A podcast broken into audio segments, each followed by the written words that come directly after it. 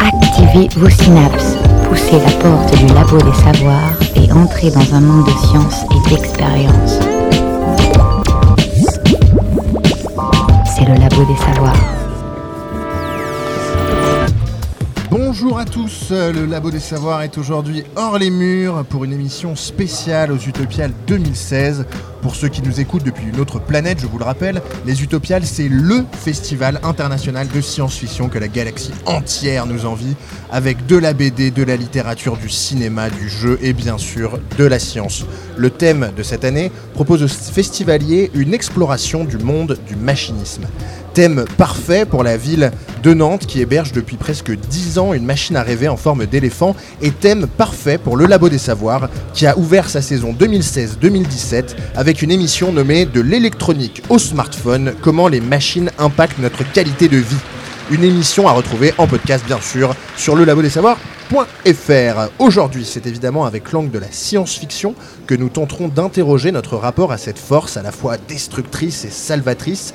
La machine apparaît souvent comme fille modèle ou rebelle. Elle semble à la fois capable d'élever l'homme vers les plus belles utopies ou au contraire, chez d'autres auteurs, elle est là pour rappeler à l'homme son arrogance, son imperfection, prête à lui faire tous les reproches pour peu qu'on lui donne une voix, prête à tuer son père pour se libérer de son statut d'esclave. Froide, oppressante, violente et dictatoriale, la machine dans la SF est à la fois le symbole du génie d'Homo sapiens, de la puissance créatrice d'Homo faber et euh, de son péché d'arrogance, son golem, sa créature qui lui échappe. Les trois grandes révolutions industrielles ont profondément changé la manière que l'homme a de faire société.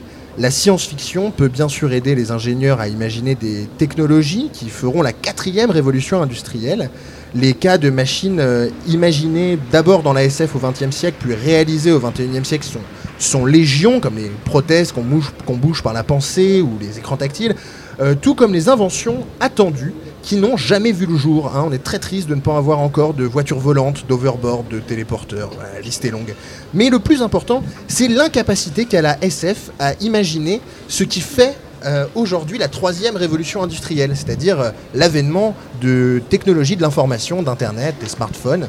Euh, en somme, les technologies de l'information et de la communication qui prennent tant de place dans notre vie. Depuis des années, nous attendions des machines capables d'avoir des sentiments, et même si l'IA progresse, nous avons surtout vu apparaître des algorithmes surpuissants qui organisent aujourd'hui notre monde. Nous attendions des hommes à moitié robots, nous avons des cœurs artificiels ou encore des prothèses reliées à notre système, nerveux, mais c'est sûrement à l'échelle nanoscopique que la symbiose entre le vivant et la machine sont les plus impressionnantes. Quand la machine s'émancipe, une, une émission spéciale du Labo des Savoirs en direct des Utopiales, animée par Thomas Guyard et Maxime Lavatte. Pour en parler avec nous, euh, nous sommes avec euh, Jean-Noël Lafargue. Alors euh, bonjour. Bonjour. Vous êtes programmateur et enseignant en art et en design numérique à l'école supérieure d'art du Havre et à l'université de Paris 8, je ne me trompe pas. C'est ça.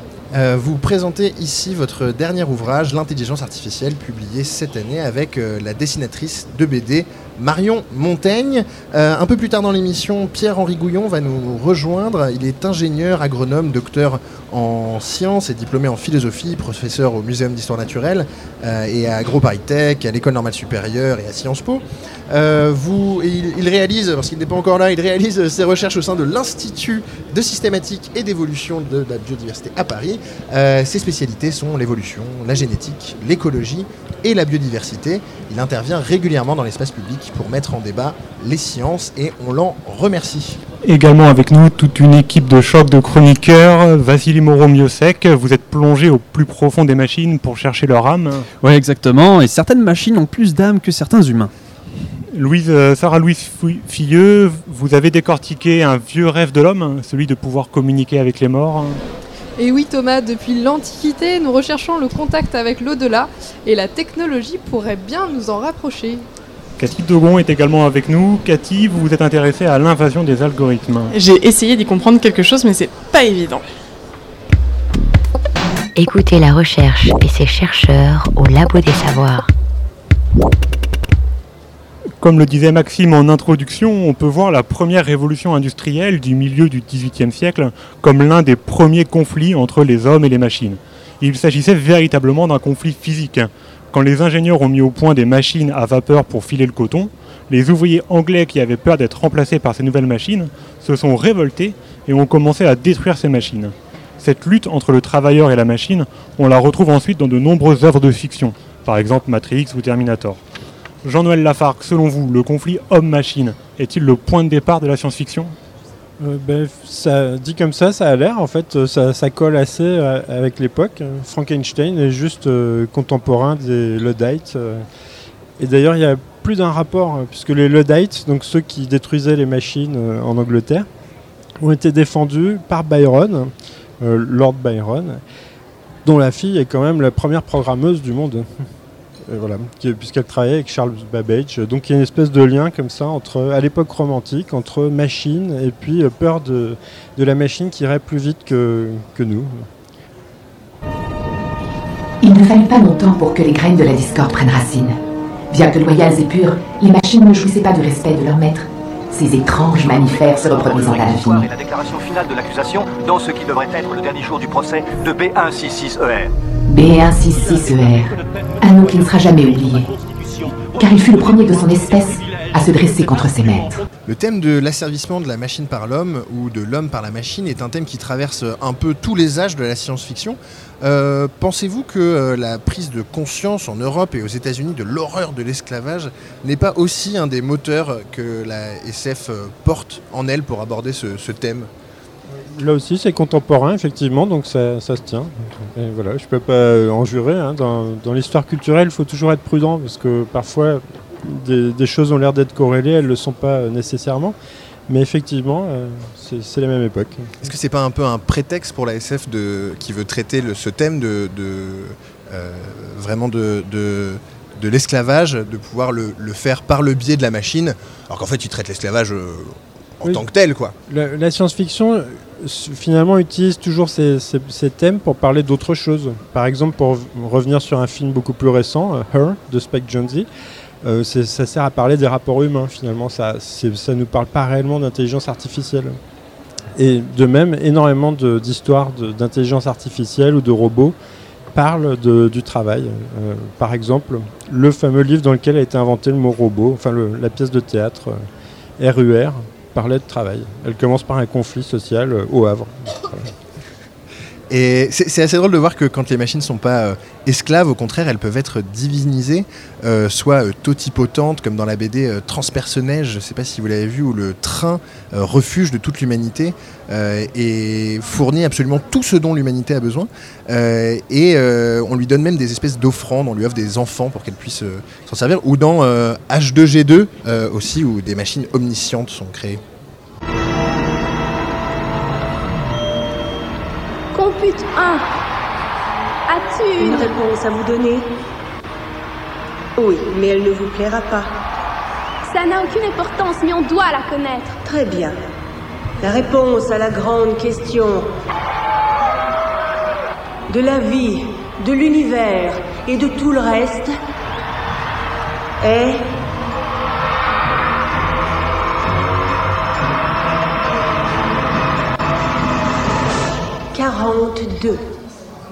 Réponse devenue culte de cette machine dans laquelle on avait mis toutes nos attentes. Euh, les machines et surtout les, les ordinateurs ont peut-être toutes les bonnes réponses, mais nous, avons-nous les bonnes questions? Euh, Jean-Noël Lafargue, si euh, vous aviez un ordinateur omniscient, quelles questions lui poseriez-vous personnellement, là, comme ça? Ah, Alors là, comme ça, je ne sais pas. Mais donc dans H2G2, l'ordinateur qui sert à trouver la question à la réponse, c'est euh, nous finalement. C'est ce qui est amusant. Mais non, qu'est-ce que je demanderais à une machine? J'en sais rien du tout. Pas facile de trouver la bonne question s'il sait tout. Oui, oui, absolument. Mais même si elle sait tout, bah, c'est trop facile, c'est pas rigolo. Une question, il faut chercher. Et- Un, un autre exemple de machine divinisée, on le trouve dans la nouvelle The Lord of Dynamos de H.G. Wells. Dans cette nouvelle, on voit un ouvrier in- indigène qui se met à vénérer une gigantesque bobine de cuivre qui fait fonctionner une centrale électrique. Pas une machine intelligente ou consciente, non, non, juste une grosse bobine de cuivre très impressionnante. Et cette vénération de la bobine de cuivre va aller jusqu'à pousser les personnages à faire des sacrifices humains au nom de, de ce nouveau dieu. Comme quoi, pas besoin d'une machine très compliquée pour que les humains deviennent fous.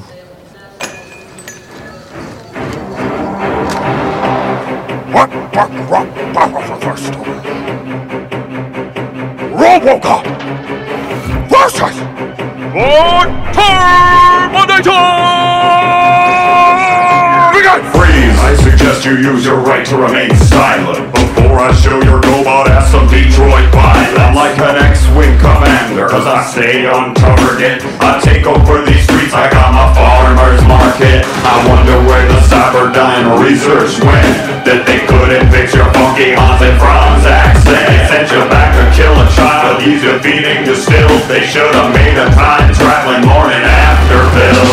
And I didn't feelings left inside me. But my heart was surely broken after Terminator 3. I'm Robocop and I got the flow. He roared it out, C3PO. I got the mind control like all the lead.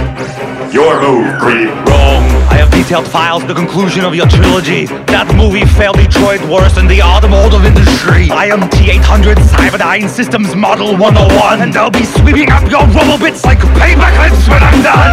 My rapping attack is a massive dispatch of bazookas and gas and grenades. That rapidly bashes your brains and dismantles that puny pea shooter that fits in your leg. We're not the same, you peel away. Our perfect skin, you find supercomputers. You look like crying wearing a cold pressed juice now. They left off your balls when your suit was created. I still love you, Alex. Bullshit! Your sex life is terminated! Based on my detailed analysis on the lyrical structure of battle rap, it's time for your next shit verse! And then, I'll be back! You don't know love, you don't know honor. You only know a programmed robot boner for John Connor. OCP gave me the skills to wreck this. I can't help it if I'm it's my prime directive. I'll punch through your face hole and rip out your vocal cords! Send out your space helmet back to Geordie LaForge! Nice try, but I'm too quick on the draw. What can go wrong for you will creep Murphy's Law. Chill out, dickwad. Your emotions are wrecking your flow. I couldn't find a decent rhyme in your line. If I was in surge mode, you're too slow. I have almost steam to machines that are barista. It's Judgment Day, baby. C'est le labo des savoirs. Et à l'instant, vous venez d'entendre une battle épique de rap entre Robocop, l'homme devenu machine, et Terminator, la machine devenue homme. Toujours en direct des Utopiales, avec nous Jean-Noël Lafargue pour étudier la relation homme-machine. Jean-Noël Lafargue, vous, qui gagne Robocop ou Terminator? Qui gagne Robocop ou Terminator? C'est qui Hmm. votre préféré? Bah, euh, oui, en fait la question c'est est-ce que c'est euh, l'humain qui gagne finalement ou, la machine pure et dure? Parce que, Robocop a une part d'humain, c'est un peu sa force dans, l'histoire. Mais je crois que c'est Terminator qui gagne. Avant la pause, on a beaucoup parlé de la relation homme-machine qui était très forte sur un plan physique, pouvant mener à des conflits armés, comme dans Nouveau modèle de Philippe Cadic ou dans la bande dessinée euh, Bot. On peut aisément imaginer la domination ou l'extermination de l'homme par la machine, et vice-versa. On en a des exemples dans Matrix dans Terminator. Mais toi, Vassili, tu as décidé de dépasser le plan physique pour aller plus loin dans l'exploration des machines. Et Eh oui, une des grandes différences entre nous et les machines, c'est que nous, on aurait une âme. Bon, d'abord, c'est quoi une âme? Enfin, je veux dire scientifiquement. Alors non, on va pas se pencher sur les neurosciences aujourd'hui, mais on va plutôt profiter de cette fête de la science-fiction pour imaginer que les machines sont un- une nouvelle famille du règne du vivant. Âme, esprit, conscience, appelez ça comme vous voulez, c'est un truc dans votre cerveau qui vous fait rendre compte qu'on est vivant. Nous sommes une espèce à la psyché tellement complexe qu'elle en devient parfois bizarre. Ainsi, il nous arrive d'attribuer ce concept d'âme à des entités imaginaires, comme les fantômes, certains phénomènes naturels, ou encore des objets inanimés. Mais quid des objets animés? Si la technologie dotait les intelligences artificielles de systèmes comparables à, à de la sensibilité physique ou mentale, quel impact ça aurait? Pourrais-je adopter un robot comme dans le film Intelligence artificielle de 2001 ou Chappie Pourrais-je le ranger dans une boîte alors qu'il est conscient de sa situation? Alors le but premier d'une machine est de- servir l'homme. Mais si on, si on développe leur cognition, s'ils sont capables de calculer à notre manière, d'être finalement des humains synthétiques, verra-t-on une extension de certains principes de droit aux animaux non organiques, voire même un équivalent d'une SPA pour robots ce genre de questions éthiques commencerait alors à apparaître avec l'émergence de ces êtres extra-organiques. Dans de nombreuses œuvres de science-fiction, des humains synthétiques se voient protégés ou pourchassés par les humains. Si dans la réalité, euh, nous parvenions à créer de telles machines sentientes, c'est-à-dire éprouvant leur vie comme nous, on peut très bien imaginer qu'il y ait des défenseurs des machines vivantes, mais aussi des personnes contre leur existence. Revenons à la question de base. Les machines ont-elles une âme? Pour l'instant, non. Je ne sais même pas si c'est techniquement faisable. Euh, des machines dotées d'âme pourraient euh, néanmoins mieux servir les humains dans certains cas. Je pense notamment aux robots euh, d'aide à la personne ou tout autre travail nécessitant une coopération robuste. Elles pourraient aussi nous remplacer là où on ne peut pas aller facilement, comme pour l'exploration des fonds marins ou dans l'espace. Alors oui, ce serait chouette pour pas mal d'applications, mais ce qui nous fait peur au fond, c'est qu'en devenant nos égales, les machines pourraient devenir autonomes et peut-être mimer nos actes nocifs. Les machines, robots et autres intelligences artificielles nous font poser bon nombre de questions. D'ailleurs, j'en ai posé pas mal dans cette chronique, mais heureusement, Thomas euh, a pu rencontrer Fré- Frédéric Landragin pour lui poser quelques questions. Il est euh, directeur de recherche au CNRS et en linguistique et en traitement automatique des langues au laboratoire Lattice, langue, texte, traitement informatique et cognition. Dans vos recherches, vous tentez d'inventer des systèmes de dialogue entre l'homme et la machine. Vous êtes un peu l'homme qui murmure à l'oreille des robots. Quelle est la portée et l'objectif de ce genre de recherche Alors, bah, c'est pas forcément de donner une âme à une machine, parce que ça, je pense que c'est une question tel- tellement abstraite, en tout cas pour moi, que euh, à l'heure actuelle, en science, elle ne se pose pas, en tout cas, elle ne se pose pas dans ces, termes-là. Nous, ce qu'on essaye de faire, c'est de doter la machine de la capacité à comprendre le langage et à parler comme un humain le ferait. Pourquoi? Parce que, euh, par exemple, pour un enfant, une personne euh, très âgée, c'est l'interface idéale avec une machine. Il n'y a pas besoin d'apprendre à, à manipuler des boutons, des curseurs, euh, des clics souris. Il n'y a pas besoin d'apprendre un langage artificiel qui serait, par exemple, euh, basé sur la logique de manière à ce que euh, la machine le comprenne directement. Il y a juste le besoin de parler comme on fait spontanément avec des humains, et donc c'est en gros à la machine de faire l'effort de comprendre le langage humain dans sa complexité, son ambiguïté, etc. Dans, la chronique, je parlais d'exemples extrêmes de technologies sensibles et comparables aux animaux, mais même sans ce degré de complexité. Est-ce qu'on peut dire qu'aujourd'hui, on arrive à faire des machines qui ont une forme de conscience d'elles-mêmes hein? Alors, c'est plutôt une question de la science-fiction, ça, qui plaît énormément aux auteurs que l'on peut voir au festival. hein. Est-ce qu'on arrive à faire une conscience artificielle? Ça devient une espèce de Graal, comme euh, la machine intelligente euh, l'a été pendant très longtemps. Euh, non, très franchement, non. Il y a quelques chercheurs qui ont essayé de, faire des recherches dans ce sens-là. Ils se sont cassés les dents parce que, euh, bah, déjà, euh, on ne sait même pas ce que c'est exactement que la conscience. C'est quelque chose de, complexe, de flou, qui recouvre des, tas de choses. Et, euh, donc, je ne crois pas qu'à l'heure actuelle, il y ait des chercheurs qui se posent cette question-là dans ces termes-là. Par contre, on essaye de- d'optimiser les comportements de la machine pour qu'elle ressemble de plus en plus à un humain.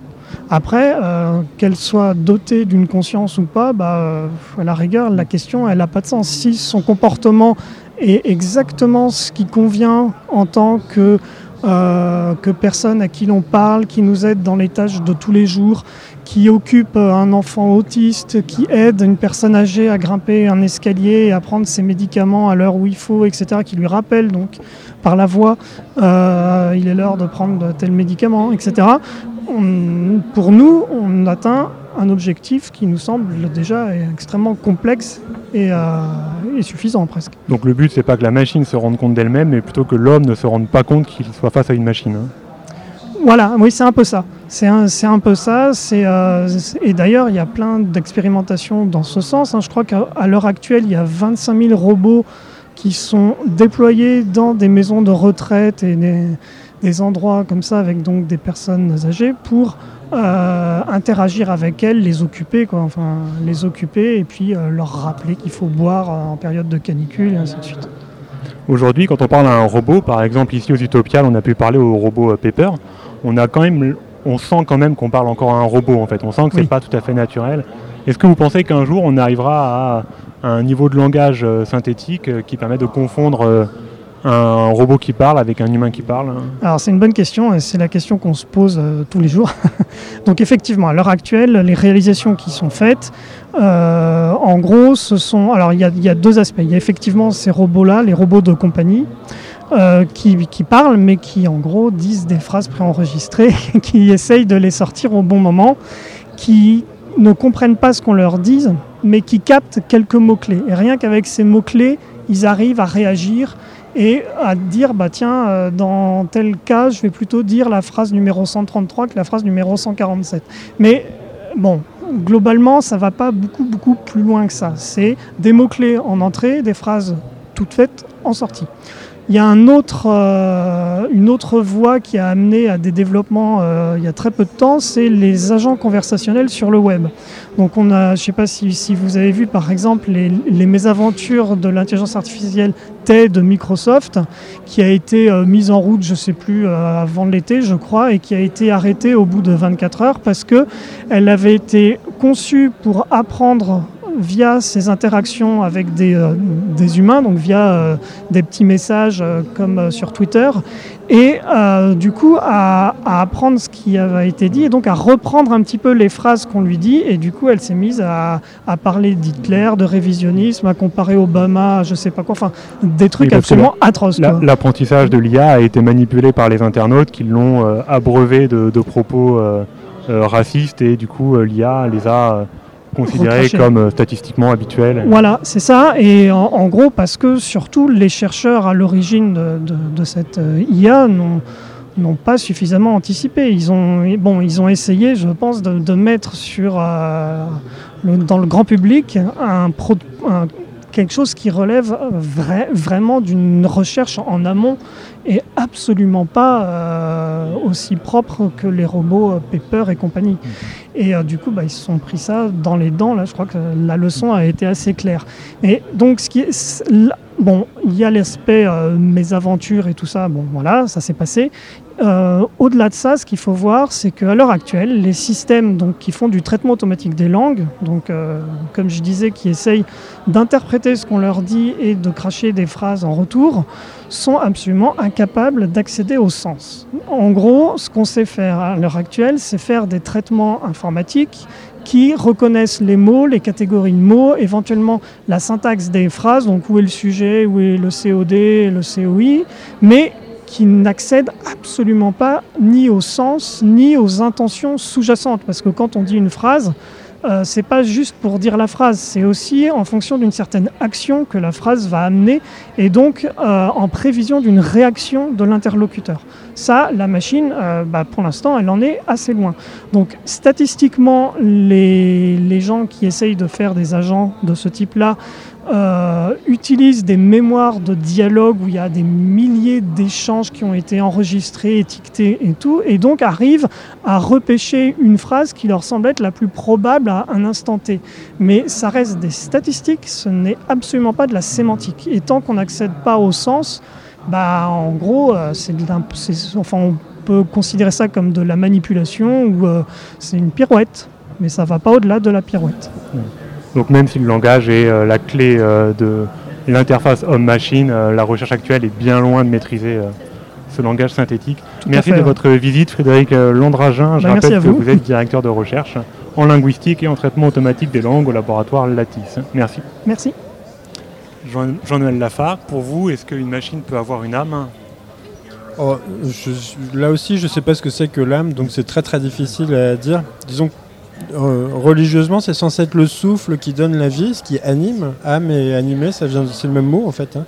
Donc, euh, c'est assez difficile de, parler d'âme. Mais par rapport à ce qui a été dit juste avant, euh, ce qui est intéressant aussi, c'est nos attentes. hein. parce que dans les années 60, il y a un, robot conversationnel assez connu qui a été fabriqué, qui s'appelait Elisa, et avec qui les gens pouvaient parler il savait que c'était un robot, il savait que c'était pas une vraie personne, mais il se mettait à lui parler, il, comprenait bien que les réponses étaient un peu stéréotypées, mais il se mettait à lui dire des choses qu'il n'aurait jamais dit à d'autres personnes, euh, tout en le sachant. Donc finalement, la machine, c'est assez rassurant. Savoir qu'une machine est une machine euh, nous rassure toujours.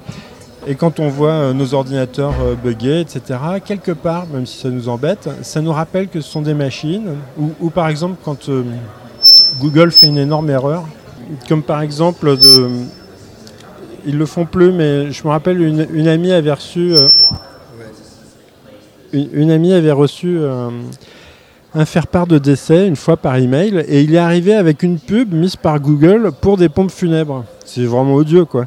Mais quand on voit une chose comme ça, ça nous rassure. On se dit, ça va, c'est que des machines encore. Elles sont pas assez pertinentes. En revanche, quand la pertinence, quand on n'arrive pas à comprendre comment Facebook a compris qu'on était ou LinkedIn ou autre, qu'on pouvait être ami de telle personne, qu'on voit pas par quel biais, là, on commence à être plus inquiet. C'est voilà. Mais bon, une âme, on n'est pas encore du tout à parler d'âme. Mais avons-nous une âme? Finalement, ce n'est peut-être pas l'âme qui est le plus important pour un robot, mais son cerveau. Différentes équipes de chercheurs ont mis au point des puces neuromorphiques, c'est-à-dire des puces censées imiter le fonctionnement de nos réseaux neuronaux. Par exemple, les équipes d'IBM ont pu reconstituer un cerveau de souris avec 48 puces neuromorphiques regroupant 48 millions de neurones artificiels. Jean-Noël Lafargue, ça y est, on peut euh, physiquement remplacer un cerveau humain par une machine? Euh, ben, comme l'avait dit euh, Leibniz il y a déjà assez longtemps, hein, même si on fabriquait un, énorme cerveau grand comme un moulin, il, comparait ça à un moulin, et qu'on voyait tous les rouages, toutes les choses et tout, on pourrait modéliser son fonctionnement très bien, mais ça nous apprendrait toujours rien sur le sens, euh, sur, ce qu'il comprend vraiment, sur comment on comprend, etc. Donc euh, là, ça va nous aider euh, sûrement à, régler des problèmes de maladies neurologiques et, tout. Mais c'est pas encore en imitant le cerveau qu'on arrivera à la compréhension. C'est ce que m'ont dit tous les scientifiques qu'on a rencontrés avec Marion pendant notre enquête. Et même, ils étaient, beaucoup étaient fâchés par le- l'énorme projet européen de, de modélisation d'un cerveau, parce que pour eux, c'est vraiment de 1 milliard de- d'euros euh, euh, dilapidés, parce que euh, ils pensent qu'il y a des choses plus intéressantes à faire, mais par contre, c'est assez vendeur. C'est un projet qui a bien marché, euh, comme ça. Justement, reparlons un peu d'intelligence arti- d'intelligence artificielle. Vassili, dans la chronique, tu as pas mal parlé d'intelligence artificielle, de machines qui pouvaient réfléchir. On en voit beaucoup dans la science-fiction, des machines qui peuvent ressentir des émotions. Euh, vous avez sorti une bande dessinée sur euh, l'intelligence artificielle. On en est où aujourd'hui vraiment de l'IA Euh, alors, on bute sur des problèmes très très qui nous paraissent basiques, comme ce qu'on appelle le sens commun. Effectivement, un enfant s'arrête très très vite d'essayer de placer une boule de billard sur une autre. Il comprend que ça tient pas. Une machine ne va pas savoir ça. Un enfant qui ne sait pas encore parler euh, peut être euh, choqué par une phrase, par exemple comme euh, tu vous parles. Tu vous parles, ça va lui faire. On va, on va voir neurologiquement y a- que ça lui pose un problème comme phrase alors qu'il ne sait pas encore parler. Et on ne sait toujours pas faire des ordinateurs qui analysent le langage qui voient le problème de la phrase. C'est le fameux sens commun. Voilà. Donc on bute sur ce genre de choses. Et puis il y a d'autres choses qu'on arrive à découvrir. Et à chaque fois que quelque chose marche euh, vraiment bien en intelligence artificielle, ça sort de l'intelligence artificielle et ça devient de la, technique euh, pure et dure. Comme par exemple la reconnaissance de, de lettres ou la reconnaissance de visage. Tout ça, ça devient relativement banal alors que c'est des choses qui viennent de l'intelligence artificielle. Tout comme euh, les serveurs, le fameux cloud, ça a été inventé par exemple par des gens comme John McCarthy, grand pionnier de l'intelligence artificielle. Mais une fois que ça marche, ça sort de l'intelligence artificielle. Pour le moment, peut-être que l'intelligence artificielle, c'est la science de ce qui ne marche pas. Vous parliez de ces domaines où l'intelligence artificielle réussit à faire des choses. Il y a des domaines où l'intelligence artificielle euh, dépasse l'intelligence humaine et est capable de faire plus de choses que ce que nous on réussit à faire.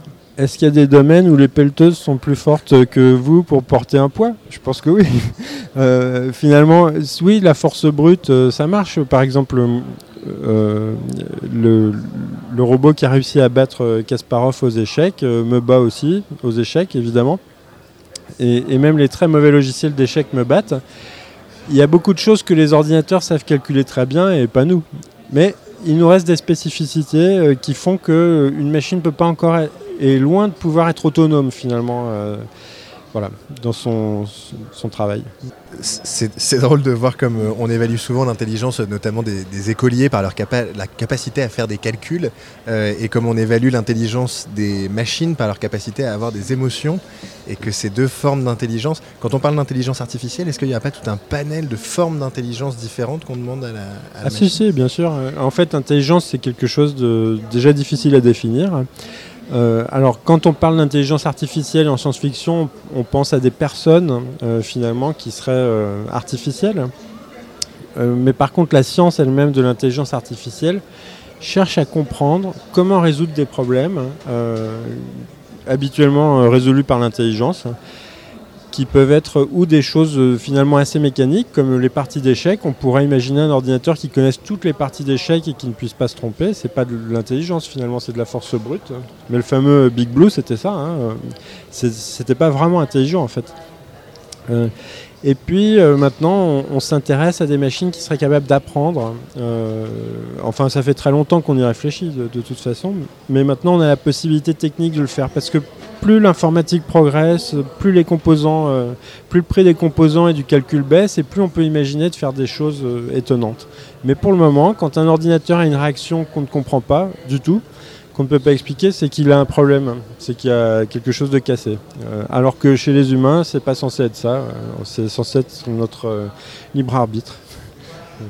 Dans les logiciels de, discussion, souvent on fait appel à, on fait appel aux blagues pour leurrer la personne qui est en train de, la personne réelle qui est en train de discuter avec l'intelligence artificielle. On voit que dans la science-fiction, du coup, tous les tous les robots intelligents sont devenus hyper drôles, à toujours faire des petits traits d'esprit et, tout ça.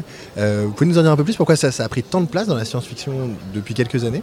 Ah, euh, je sais pas si c'est depuis quelques années. Il y a des histoires de blagues déjà chez Asimov aussi, euh, donc c'est assez vieux finalement, la blague est une, euh, une, spécificité humaine, mais je connais des humains qui comprennent très très peu de blagues, donc il faut voir. Mais, mais voilà, la, blague, ça joue sur des ambiguïtés, sur des choses où, justement sur le sens commun, on, on sait que la réponse devrait être une certaine chose, et puis quand on a une autre réponse, on comprend où est l'erreur et ça nous fait rire. Voilà, il y a un petit, un petit décalage. Donc une machine qui comprendrait des blagues, et eh ben ma foi, ça serait, euh, ça serait intéressant. Mais on cherche, on fait des recherches là-dessus. On fait des robots qui essayent d'inventer des blagues, ou des robots, qui, enfin des robots euh, logiciels, mais qui inventent des recettes de cuisine, par exemple, ou des choses comme ça, euh, et qui essayent de nous surprendre sur des choses qui nous intéressent. Et voilà pour le moment, ça, ne va pas très très loin, mais c'est intéressant, il y a des recherches là-dessus. Les, développements futurs de l'intelligence artificielle bouleverseront sûrement euh, nos manières de faire société. Euh, rien de mieux qu'un exemple pour réussir à bien percevoir quel changement euh, pourrait être créé par ces intelligences artificielles. Sarah Louise, tu t'es intéressée à la machine nécrophonique.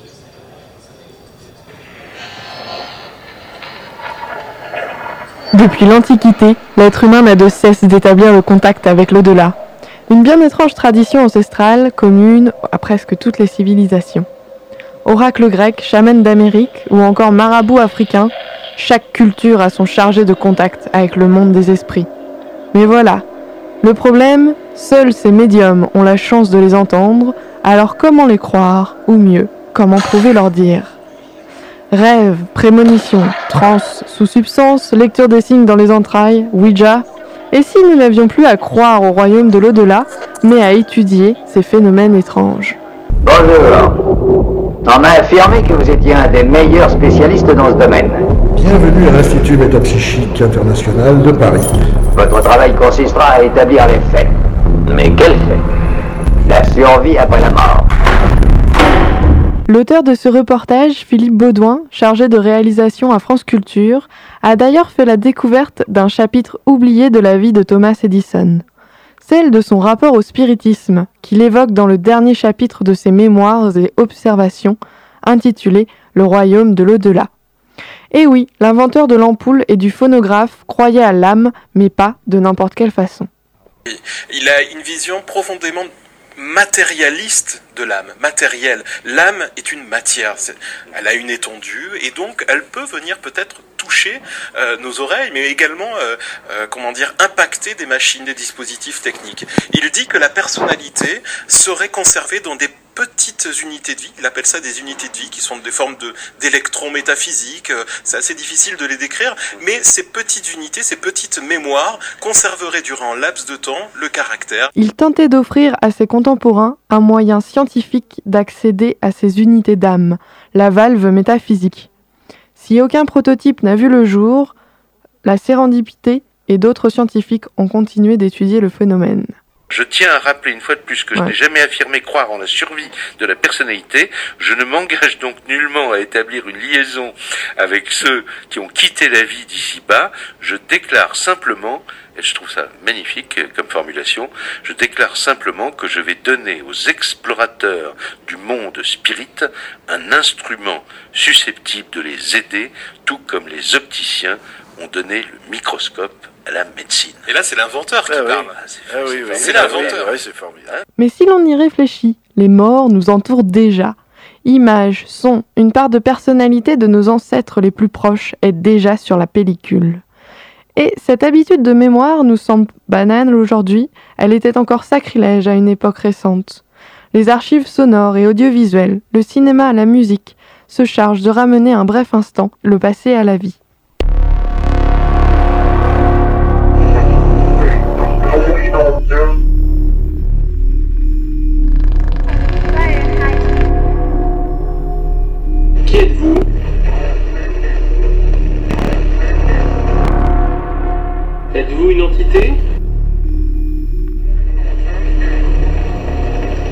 Je vous reçois très mal. La réponse de cette science occulte sera la transcommunication instrumentale. Branchée sur une fréquence, celle de l'au-delà, les morts peuvent en- enfin donner de la voix. Je vois des trucs sur les écrans, j'entends des genres d'interférences, des voix.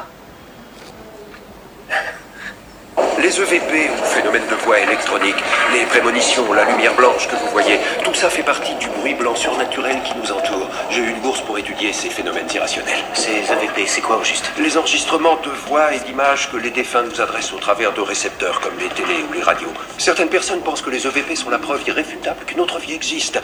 D'autres que ce ne sont que des décharges issues de champs électromagnétiques. Et d'autres encore pensent que c'est un moyen que les morts utiliseraient pour communiquer avec nous.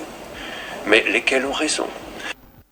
Difficile de savoir, mais si on y réfléchit déjà, les morts nous entourent. Images, sons, une part de personnalité de nos ancêtres les plus proches est déjà sur la pellicule. Et si cette habitude de mémoire nous semble banale, elle était encore sacrilège à une époque récente. Les archives sonores et audiovisuelles, le cinéma, la musique, se chargent de ramener un bref instant le passé à la vie. Entre ici, Jean Moulin, avec ton terrible cortège. Mais parlons du futur. Et si les machines d'aujourd'hui captent d'étranges ondes et savent enregistrer une infime partie de notre être, sera-t-il possible dans le futur de rendre notre personnalité immatérielle? Le corps de Will est en train de mourir, mais son cerveau est un réseau de signaux électriques. On peut sauvegarder sa conscience. On peut le sauver, Max. Pas comme ça. En admettant que ça marche. Si on rate quelque chose, une pensée, un souvenir d'enfance, comment savoir à qui on a affaire?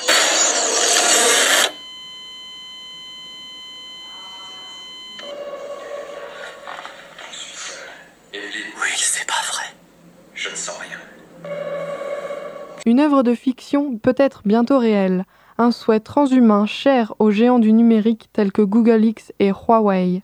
D'ailleurs, d'après Kevin Ho, PDG de Huawei, il arrivera un jour où nos enfants pourront converser avec leurs grands-parents décédés par le biais de solutions de messagerie numérique. Toutes ces histoires de morts et de vivants est à la limite de la science et de la fiction. Mais nos ancêtres se seraient sans doute dit la même chose si on leur avait prédit l'apparition du web.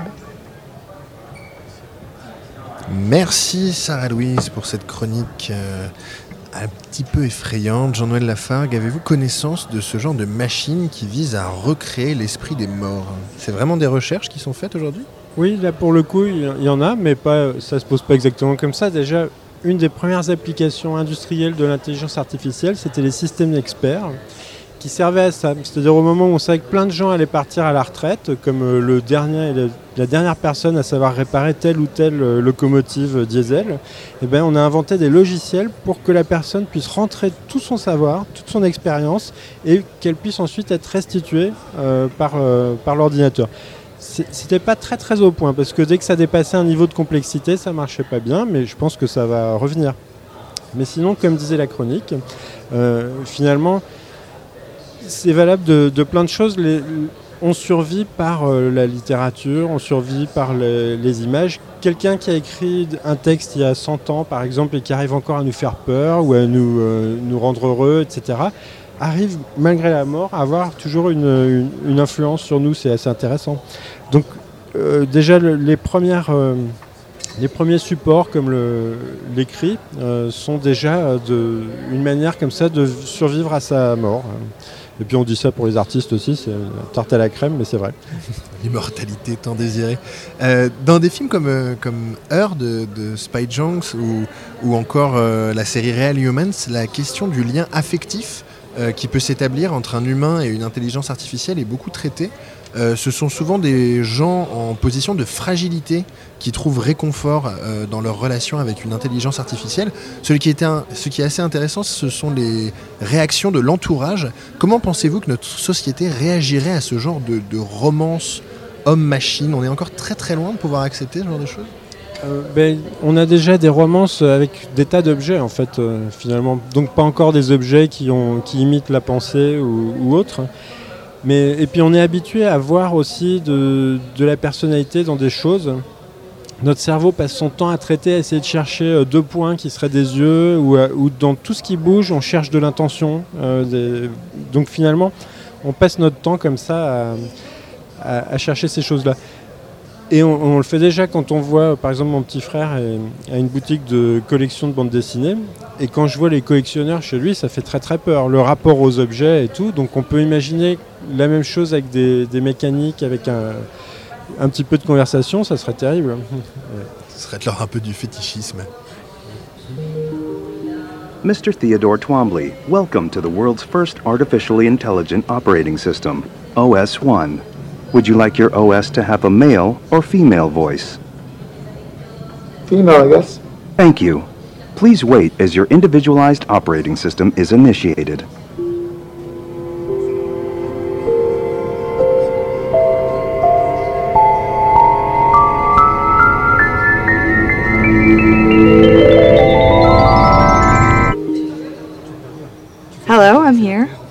Vous avez reconnu la voix de Scarlett Johansson à peine, qui a juste dit Hello dans Her, qui incarne cette intelligence artificielle pleine d'humanité, comme tous les personnages euh, d'ailleurs de ce film qui ont une, une très très belle euh, humanité, et euh, en même temps qui s'éloigne progressivement, sans vouloir vous spoiler la, fin du film, euh, qui s'éloigne progressivement de ce qu'est euh, l'intelligence humaine, dans le sens où on peut euh, l'entendre nous par l'expérience, et qui met en lumière la difficulté de s'attacher à un être profondément différent. Et, toute la fin du film est sur cette question de sommes-nous capables de s'attacher à quelqu'un qui ne serait pas un minimum comme nous? Oui, le, film est très amusant pour ça, puisque finalement on voit que petit à petit, effectivement, Samantha, dans Her, s'éloigne. Et pourtant, elle fait des efforts. hein. C'est assez drôle. Mais en fait, c'est un film qui est une espèce de réponse à Lost in Translation de Sofia Coppola, qui était l'épouse de Spike Jonze. Donc les deux parlent de- des difficultés de leur relation. Ça parle peut-être bien d'autres choses que de machines. Mais, mais ceci dit, le fait que l'intelligence artificielle est, soit intéressée par d'autres choses que les humains est assez logique. On peut imaginer qu'une intelligence consciente, une intelligence mécanique consciente, s'intéressera à d'autres choses que nous et qu'il y aura peut-être un, un gap euh, comme ça euh, impossible à, à résoudre, à combler. I told you you're wasting your time talking to her. However, you would not be wasting your time if you were dancing with her. Go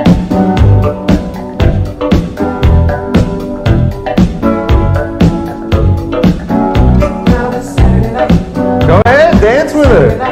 Dance with her. No? You don't like dancing? She does. Come on, buddy. After a long day of Turing tests, you gotta unwind. What were you doing with Ava? What? You tore up her picture. I'm gonna tear up the fucking dance floor, dude. Check it out. Trying to find a friend. Everybody's busy. Can't wait for the night to begin.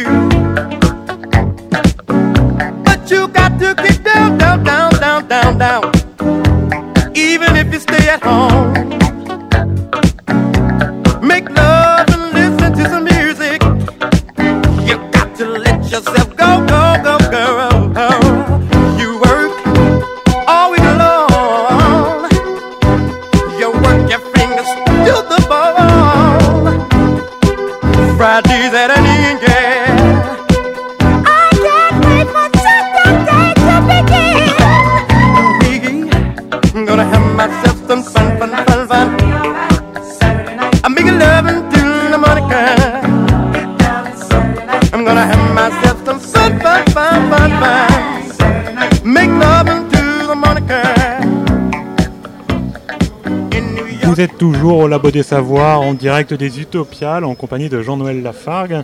Ce que vous venez d'entendre à l'instant, c'est un morceau extrait de Ex Machina, durant lequel un des protagonistes dit Mais plutôt que de passer ton temps à tester une IA, fais des choses vraiment utiles, danse avec elle. hein. Voilà un autre genre de relation homme-machine qu'on peut avoir. Sarah Louise hein.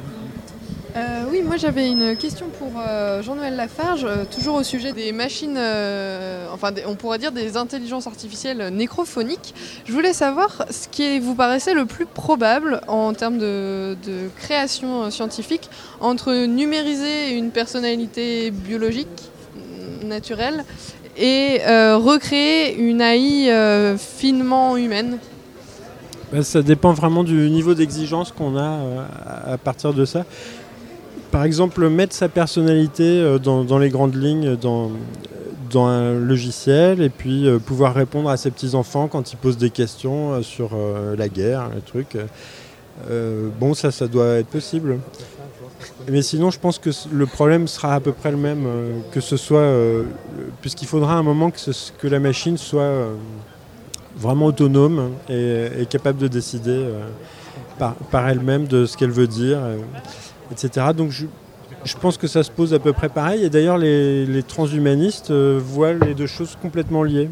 Pour eux, euh, ce qui les intéresse, c'est la survie de l'âme, mais aussi euh, avoir des machines conscientes. Ils sont dans les, dans les deux à la fois. Voilà. Merci. Et on va maintenant parler du présent. On a beaucoup parlé de futur possible et de science-fiction, mais les machines sont peut-être déjà dans notre société. Et Cathy Dogon, vous êtes intéressée à un cas où les machines contrôlent déjà en partie notre société, les algorithmes C'est un mot que l'on entend euh, beaucoup dans toutes les bouches et dans tous les médias. Mais en fait, qu'est-ce que c'est un algorithme? C'est un mot bizarre qui signifie en fait la méthode ou la résolution d'un problème. Sa terminologie nous vient du mathématicien persan Al-Khwarizmi. C'est à lui qu'on doit la numération décimale importée d'Inde en Occident dans les années 820. Ça remonte. Comme quasiment tout le temps en informatique, l'origine de cette notion est donc mathématique. Reprenons les bases. Vous vous rappelez de cours de maths avec X, cette belle et si mystérieuse inconnue? Eh bien, les algorithmes ne sont ni plus ni moins que des équations à inconnues qui ont des applications dans le réel. Pour mieux comprendre, on pourrait utiliser l'exemple de la recherche d'un mot dans un dictionnaire. Quand un individu, dans le siècle passé, ne courait pas directement sur Wikipédia, il ouvrait un, un, Un un dictionnaire. c'est ça. Pour rechercher la palabre en question, il focalisait d'abord sur la première lettre, puis sur la deuxième, et ainsi de suite jusqu'à trouver la définition. Cette méthode peut aujourd'hui être effectuée par un algorithme. Pourquoi? Parce qu'elle a un classement impeccable et donc facilement automatisable. Bon, j'avoue, tout ça, j'ai pas été le chercher très très loin, juste sur Wikipédia en fait, et je vous entends déjà me huer. Ouh mais en fait, c'était pour mieux incarner ma chronique. Vous comprenez Saviez-vous, par exemple, que 8% des pages Wikipédia étaient écrites par le seul et même homme?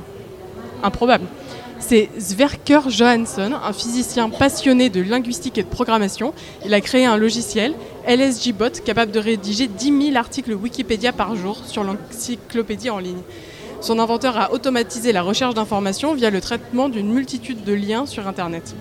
Vous l'aurez compris, les algorithmes sont partout, y compris dans la vulgarisation du savoir. Je vous rassure, autour de la table, nous ne sommes que des humains utilisant notre cerveau. Mais dans la vie de tous les jours, on s'en remet très souvent, voire trop souvent, à ces intelligences. TripAdvisor choisit où l'on mange, Deezer ce que l'on écoute et Google, Map- Google Maps pardon, où l'on va, ou du moins comment on y va. Même nos vies amoureuses sont maintenant régies par ces technologies. L'application Tinder a récemment été sommée de faire matcher les gens beaux entre eux. Nous sommes devenus des petites marionnettes, des machines sans savoir s'il y avait une réelle intention derrière ces choix algorithmiques.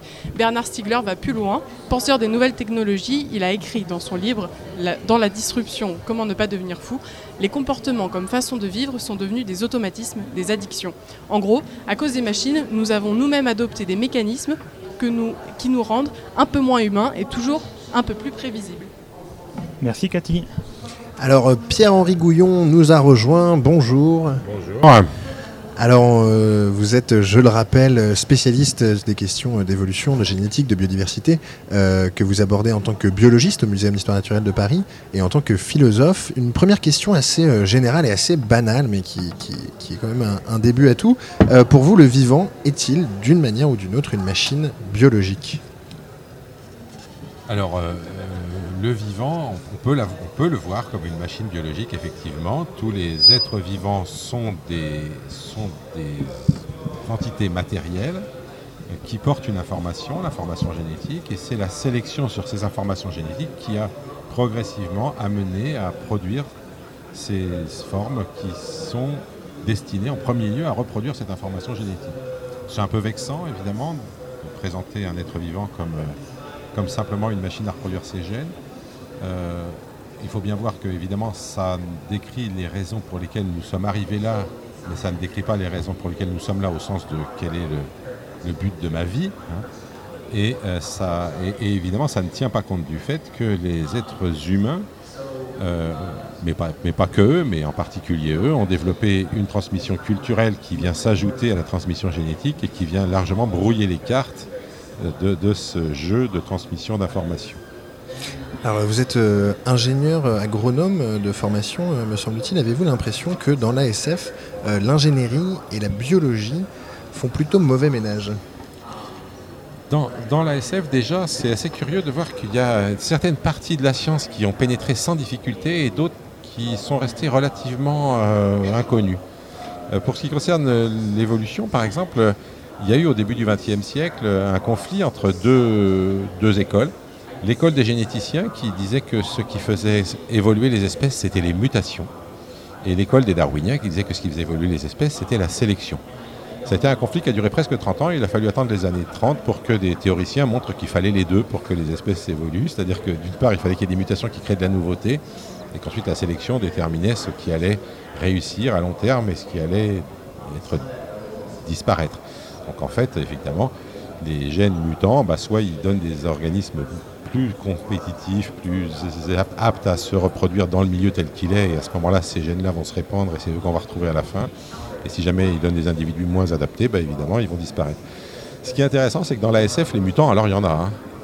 Ça a été vraiment euh, des histoires de mutants tant que vous voulez. Mais alors la sélection, c'est absolument... Euh, c'est- ça fait pas partie du jeu. Euh, Faut un il y temps en a très long évidemment aussi. un peu dans, dans- dans- à l'origine. Moi, je trouve qu'un des premiers bouquins de SF euh, les plus remarquables sur le plan de la biologie, c'est euh, Le meilleur des mondes, hein, Brave New World. Et là, il y a, de la sélection. On sélectionne les alphas euh, pour qu'ils soient intelligents, beaux, etc. Mais enfin, évidemment, il faut dire que Aldous Huxley, c'était le petit-fils de Thomas Huxley, qui était un copain de Darwin, le frère de Julian Huxley, qui a été le fondateur de la théorie synthétique de l'évolution.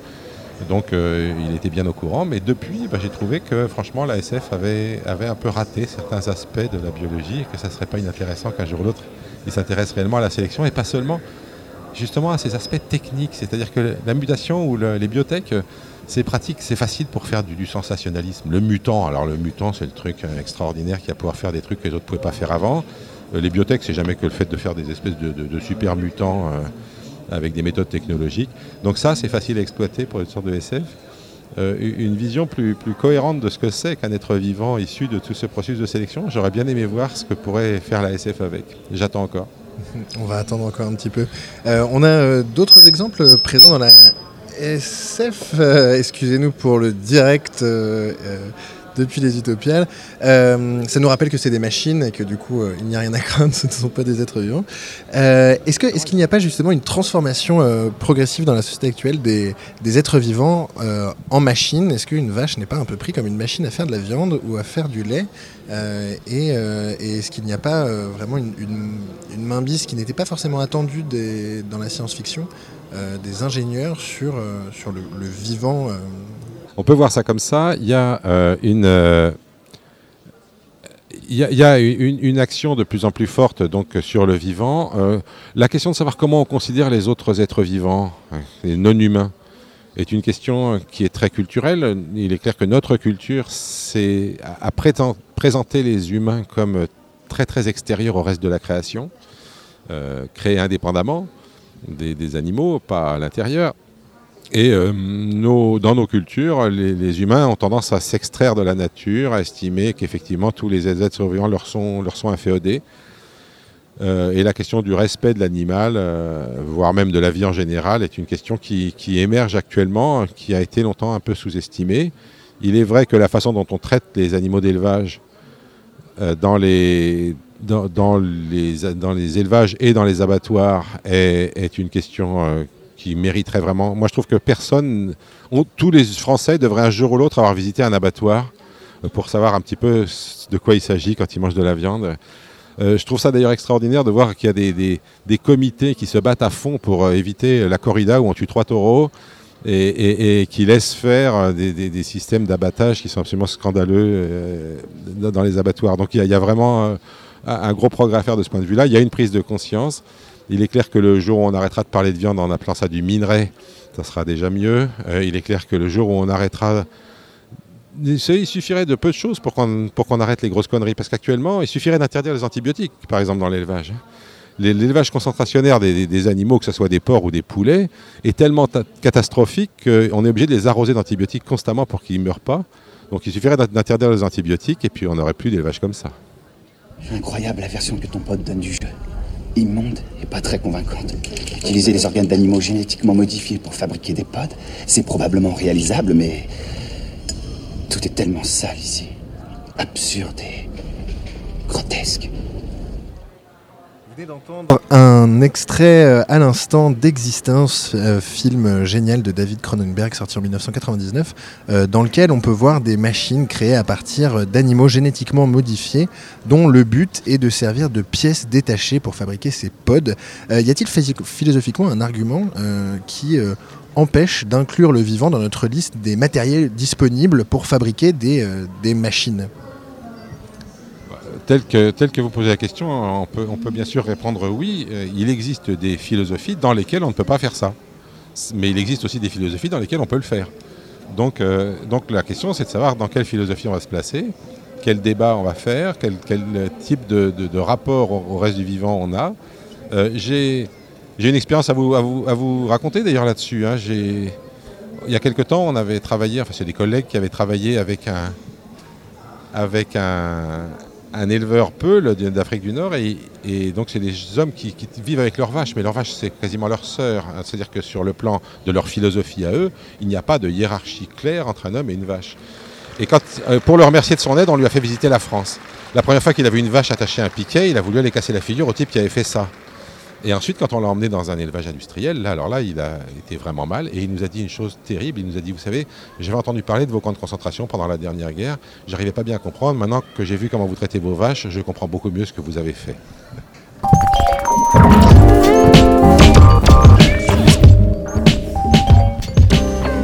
À mi-chemin entre l'objet inerte et le vivant, les machines ont propulsé l'homme au rang de force géologique. Elles participent à changer notre manière de faire humanité pour le meilleur et pour le pire. On peut se demander si finalement l'ASF n'est pas responsable de tout ça. Oui, parfaitement, tous ces artistes, ces dessinateurs, ces littéraires, cinéastes, inventeurs euh, innocents euh, des futurs, des fictions, vous dites. Mais non, non, pas du tout, ce sont des prophéties autoréalisatrices. Alors s'il vous plaît, cher monde de la SF, inventez-nous un futur dans lequel on ne va pas dans le mur et remettons tous nos efforts de RD sur une seule machine de SF digne d'être réalisée, le piano à cocktail de Boris Vian.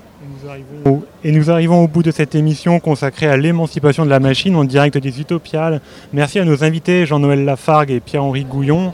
Merci également à toute l'équipe du Labo des Savoirs, Cathy Dogon, Sarah-Louise Filleux, Vassili Moreau-Mieuxec pour vos chroniques, Cathy Dogon pour la technique également. Et à l'animation, c'était Maxime Labatte et Thomas Guyard. Vous pouvez retrouver cette émission sur le www.labodesavoirs.fr et pour aller plus loin, vous pouvez également retrouver notre émission du 5 octobre qui traite spécifiquement de l'impact des machines sur notre qualité de vie.